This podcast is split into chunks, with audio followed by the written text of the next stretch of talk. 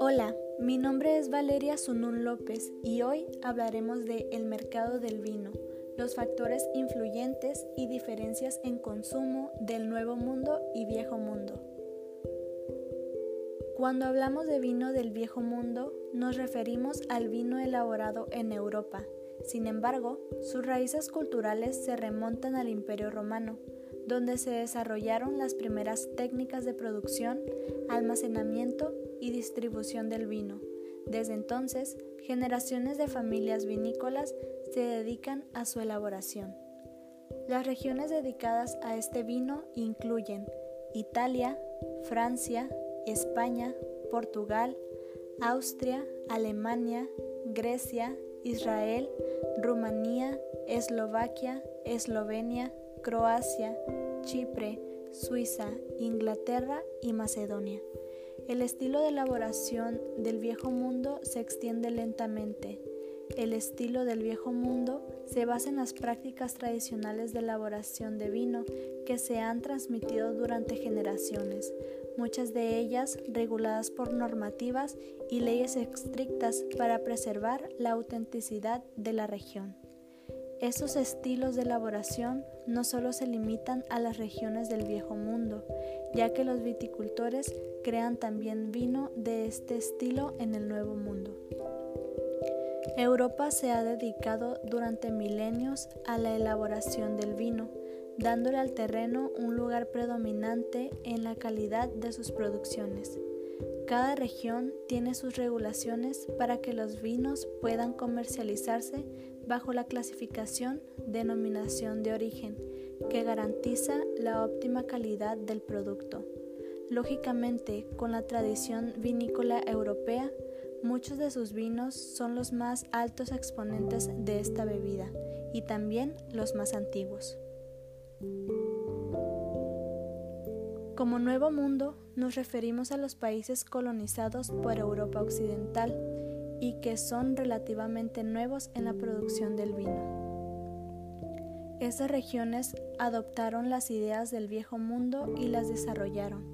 La mayoría de las regiones del Nuevo Mundo que elaboran vino se iniciaron en los últimos 100 años beneficiándose de la agricultura moderna al utilizar, por ejemplo, viñedos diseñados para adaptarse a los tractores y al riego industrial.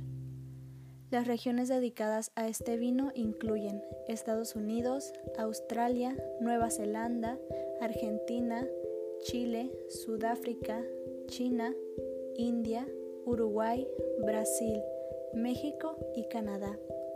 Esos países, al iniciar la producción vinícola, se decantaron por elaborar vinos novovarietales y, a falta de regiones famosas por sus vinos, los comienzan a diferenciar según la variedad de uvas que se utilicen, y así nacen los Merlot, los Cabernet Sauvignon y los Chinfadel. Son tradiciones que las condicionen o que limiten su manera de producir las regiones del Nuevo Mundo persiguen incrementar cada vez más su presencia en todo el planeta. Los vinos del Nuevo Mundo se centran en la tecnología y la eficiencia, tanto en la calidad como en la producción, tendiendo a adaptarse mejor a las tendencias populares y hábitos de consumo de moda. Este estilo se basa en el éxito comercial y la elaboración de vino listo para consumir. Debido a que esas regiones se basan en tendencias populares de consumo, estas suelen extenderse con más rapidez a otras regiones. Cuando usamos el término viejo mundo, nos referimos básicamente a Europa y sus vinos, mientras que el término nuevo mundo se reserva para los vinos de América, Sudáfrica y Oceanía. Pase a que todos los vinos están elaborados obviamente con uva, sus perfiles son a menudo radicalmente distintos. Mientras que el viejo mundo ofrece en general vinos más clásicos pensados para combinar con la comida, el nuevo mundo se centra en elaborar vinos que puedan tomarse sin compañía alguna. Los vinos europeos suelen ser algo menos robustos y de graduaciones alcohólicas más modernas, mientras que en el Nuevo Mundo la extracción y el color se consideran atributos muy positivos. Los vinos europeos tienden a ser más frescos y menos dulces que sus contrincantes del Nuevo Mundo.